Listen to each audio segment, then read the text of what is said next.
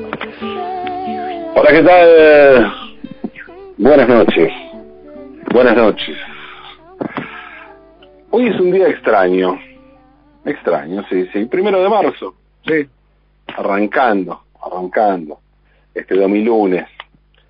Arrancando el primero de marzo, arrancando marzo 2021. ¿Por qué extraño? Porque empieza marzo, porque se supone que empezamos a decirle adiós al verano, porque se termina la temporada. No, no tanto por eso. Día extraño porque el año pasado, el día que le siguió al 28 de febrero, no fue el primero de marzo, como sucede en este 2021. Y sino que fue el 29 de febrero, ¿no? Entonces, me pregunto, ¿debería decir algo sobre la normalidad? ¿Hay algo para decir sobre la normalidad? Y bueno, eh, la normalidad es algo de lo que se suele hablar mucho y es también algo de lo que aquí, desde esta trinchera absurdista, solemos desconfiar bastante, por no decir mucho. Eh, no existe la normalidad absoluta, eso es obvio. Está la cantidad de personas que existen y por lo tanto la cantidad de subjetividades que existen, que es imposible generalizar y abarcar a todo el mundo bajo una misma normalidad. Eso no quita que haya determinadas zonas de convivencia en las que mm, podemos hablar de la existencia o no de una normalidad. Por ejemplo, si alguien tiene un accidente, espero que no, no, por favor, pero supongamos, y tiene que ser trasladado de urgencia a un centro de salud, eso es un episodio excepcional, algo que altera la normalidad, pero solo altera la normalidad de esa persona o en todo caso la de su entorno más cercano. Si en el centro de salud atienden a esa persona, la curan, la operan, la internan, hacen lo que tenga que hacer para que se mejore, eso es parte de la normalidad general. Un episodio excepcional en lo personal es atendido por la normalidad general o institucional. Ahora, si resulta que ese centro de salud se encuentra cerrado por determinado motivo, o que el paciente tiene que esperar más tiempo de lo que esperaría en otro contexto, porque, por ejemplo, hay una pandemia y todas las camas y todos los profesionales de la salud están abocados al tratamiento de esa enfermedad, ahí es lo colectivo lo que altera el funcionamiento habitual. Y digo habitual, pero bien podría decir normal, porque por más que me rehúse usar la palabra, el asunto aparece, lo normal existe, lo normal está allí. Sí, sí, a veces lo normal existe. Y no solo eso, lo normal es algo saludable cuando se trata de funcionamientos colectivos. Obviamente, muchas veces se utiliza el argumento colectivo de lo normal para disciplinar a la mayoría de la gente a vivir bajo determinadas reglas que forman parte de los gustos, los deseos y el territorio privado de las personas. De ahí la resistencia usar la bendita palabra. Pero que lo normal existe y sí, sí existe. En términos personales, un día o un determinado periodo de tiempo puede salirse de lo normal, sí, lo normal, a partir de acontecimientos que afecten nuestra vida privada, pero que no inciden en lo más mínimo en el desarrollo normal, sí, otra vez normal, de la vida colectiva. Las cuestiones familiares, por ejemplo. ¿no? Claro que el asunto toma un carácter excepcional cuando la familia afectada es, por ejemplo, la familia Maradona o la familia presidencial. Las cuestiones excepcionales suelen tener que ver con acontecimientos provocados por el ser humano. Un atentado, una guerra, el impacto de una determinada política económica, una movilización social, una elección y un larguísimo etcétera. Pero existen también acontecimientos naturales que alteran la normalidad colectiva. Desde un eclipse hasta un terremoto, pasando por una inundación, una tormenta o una pandemia, la naturaleza suele alterar la vida colectiva de las personas. Muchas veces, de un modo molesto, pero sin grandes consecuencias, pero otras de un modo mucho más despiadado. Obviamente podemos discutir un rato largo sobre si realmente todos estos son fenómenos exclusivamente naturales. Una inundación. ¿Es un tema que únicamente tiene que ver con la naturaleza? ¿O el ser humano es partícipe necesario de un desastre semejante? Viene a hablar de una pandemia. Claro que también sería ridículo pensar al ser humano por fuera de la órbita de lo natural. Somos productos de la naturaleza. Y las alteraciones a la naturaleza que supimos conseguir como especie son consecuencia de un devenir natural de nuestra existencia. Y digo esto con un signo de interrogación aún mayor que el que suelo aplicar a las certezas que me atraviesan día a día.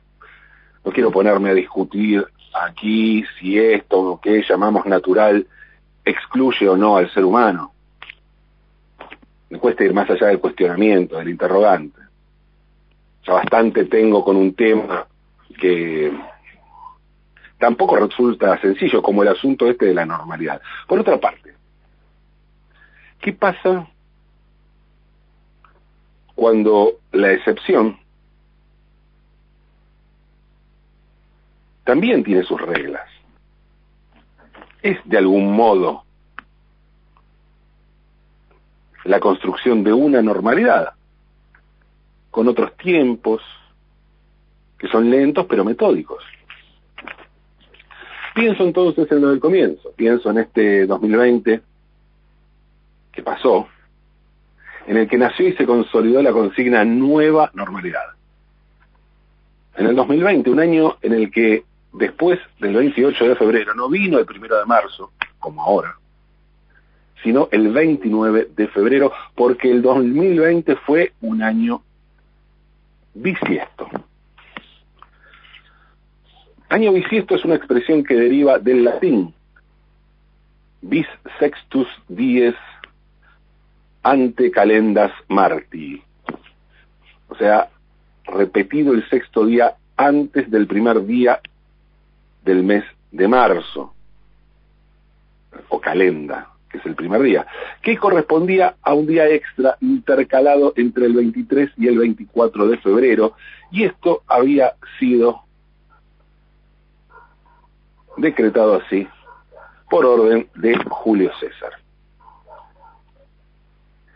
El 24 de febrero era el sexto día antes de las calendas, es el primer día del mes, de marzo. Los romanos no contaban los días del mes del 1 al 31, sino que tomaban tres fechas de referencia, calendas, nonas e idus. Para contar se incluía al día de referencia, en este caso el primero de marzo. Los romanos tenían por entonces grandes problemas con su calendario. Y Julio César estaba bastante caliente con el asunto porque él consideraba que estaban quedando en ridículo. Hasta entonces el calendario romano cargaba con siglos de despropósitos, de fasajes, una imprecisión absoluta, de una imprecisión enorme, y esto era un bochorno para un pueblo que estaba dominando casi toda Europa y casi todo el Mediterráneo. Y que se quería imponer como una cultura superior. Los desfases que tenía acumulados el calendario romano obligaron a que el año 46 a.C. se convirtiera en el año más largo de la historia, con 445 días de duración para compensar e iniciar nuevamente de cero. Y este inusual año se lo llamó año juliano o el año de la confusión. Así estaban los romanos con el tema del tiempo. Entonces, en el año 49 antes de Cristo, Julio César llegó a Egipto. Obviamente Julio César fue para ampliar el imperio, para consolidar a Roma mucho más allá de los límites de la propia Roma. Pero mm, como andaba buscando también, entre otras cosas, un calendario, de repente Julio César encontró en Egipto un excelente calendario, allí en las tierras de la faraona Cleopatra, ¿no? Y como le gustó la forma en que los egipcios medían el tiempo, le encargó a un astrónomo, matemático y filósofo llamado Sosígenes de Alejandría, la tarea de diseñar un nuevo calendario a la altura y exactitud que el imperio necesitaba. Sosígenes trabajó un par de años por encargo de Julio César y entre los años 48 y 46 antes de Cristo le entregó a Julio César un calendario que estaba basado principalmente en el calendario egipcio, egipcio, pero conservando los nombres de los meses romanos. Y este calendario tenía una duración de 365 días y un día adicional inicialmente cada cuatro años, para compensar un desfase natural producido por la revolución no sincrónica de la Tierra en torno al Sol.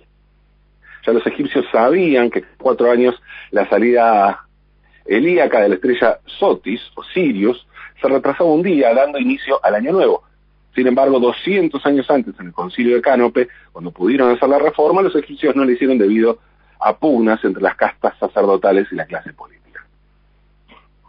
Aproximadamente seis siglos antes, el rey Numa Pompilio había agregado los meses de Januarius y Februarius, allá complicado año romano, y fue Februarius al que se sumó el día adicional. Los romanos, como les decía, solían llamar calendas al primer día de cada mes y contaban hacia atrás los días que hacían falta. El primero de marzo se llamaba calendas de marzo calendas martias.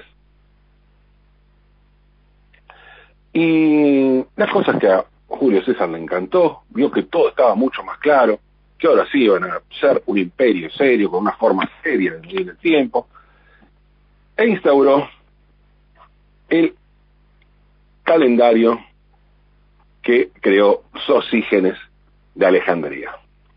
Este calendario fue oficial en Roma durante los siguientes siglos e incluso continuó siendo, siéndolo después del concilio de Nicea, cuando advirtieron los sabios reunidos allí que había un error de Sosígenes, el astrónomo egipcio. La respuesta de los integrantes del concilio de Nicea para advertir ese error fue más sí. Y se hicieron los boludos y siguieron adelante como si nada. El asunto continuó, hablamos de Roma, hablamos después, obviamente, advenimiento del cristianismo. Y todo esto continuó hasta 1582, cuando se adoptó el calendario gregoriano. Y el calendario gregoriano es la es el que se emplea en la actualidad, que fue instaurado por el Papa Gregorio XIII, por eso se llama gregoriano, y allí en el calendario gregoriano, ese día que se añadía cada cuatro años, se situó al final del mes de febrero, y es así que cada cuatro años hay un 29 de febrero. Todo esto puede parecernos sencillos en términos de medir años para la mayoría de la gente, que como como yo, la mayoría, seguramente, de quienes están escuchando, que decimos un año, un año, bueno, un día, qué sé yo, si un año tiene un día más, un día menos, qué sé yo. Pero el asunto se vuelve complicado en muchos problemas de física, matemática astronomía, cuando es necesario calcular determinada magnitud de tiempo en años. Por eso en los enunciados se añade una nota que indica que se considera un año de 365 días. ¿Y por qué es esto? Bueno, porque mm, para este tipo de problemas matemáticos, astronómicos, físicos, el día de más puede alterar bastante los resultados. Por ejemplo, se supone ¿no? que entre el año 549 después de Cristo y el año 2009, ahora, pasaron 1460 años. Y sí, se hacen la cuenta, son 1460 años. Pero en realidad,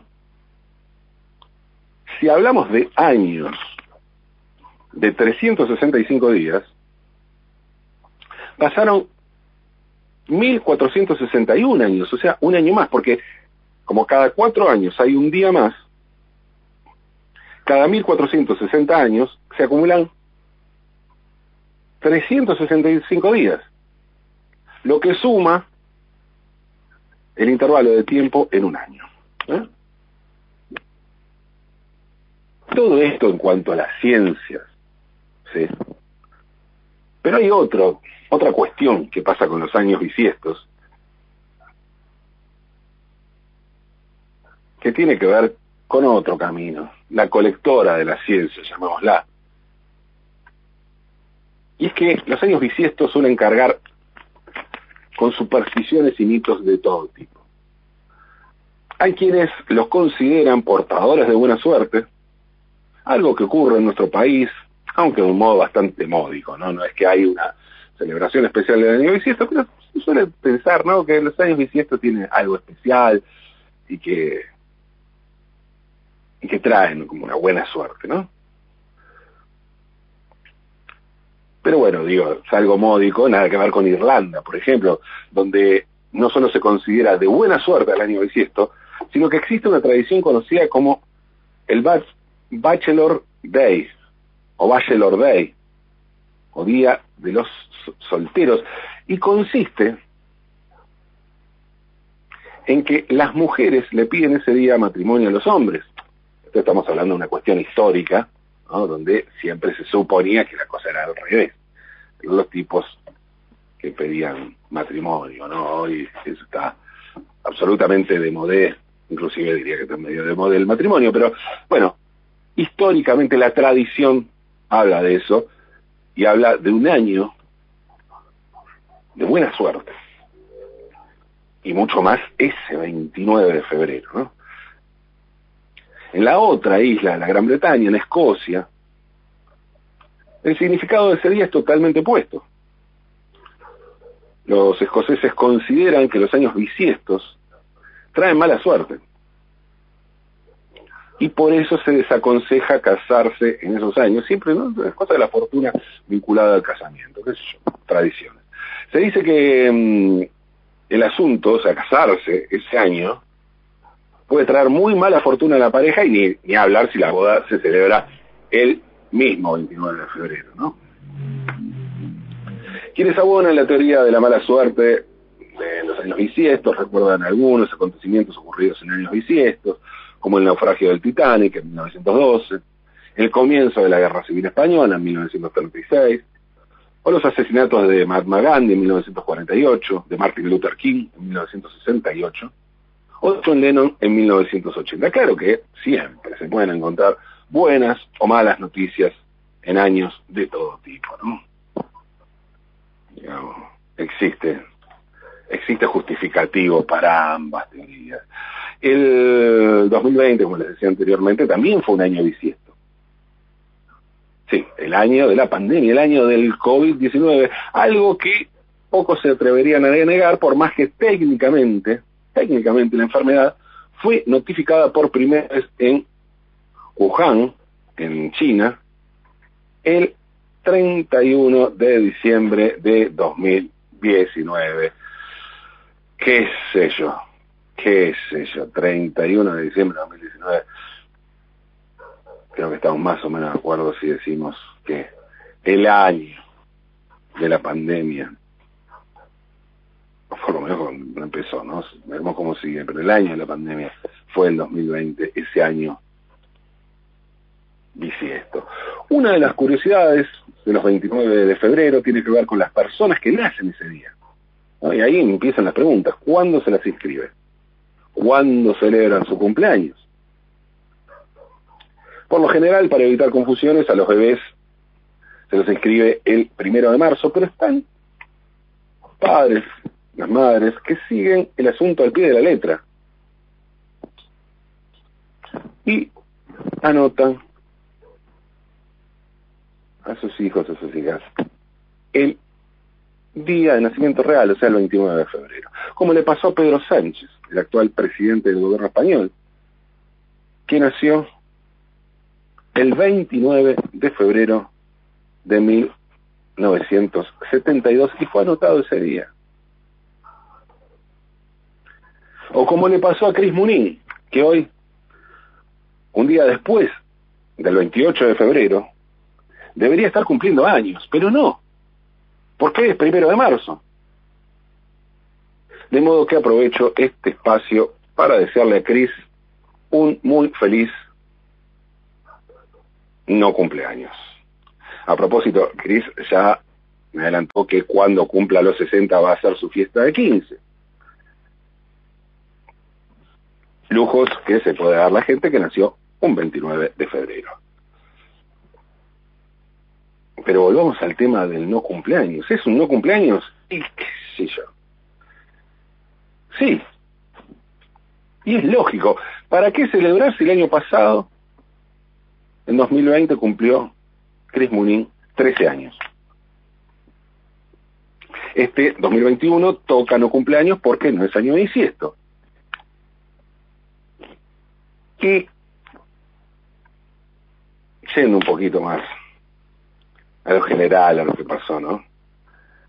Si el año bisiesto trajo pandemia, contagios, cuarentena, confinamiento, tal vez las cosas cambien y estemos un poco mejor. Digo, qué sé yo. Tampoco pretendo hablar de normalidad. Me conformo con poder abrazarnos, encontrarnos y celebrar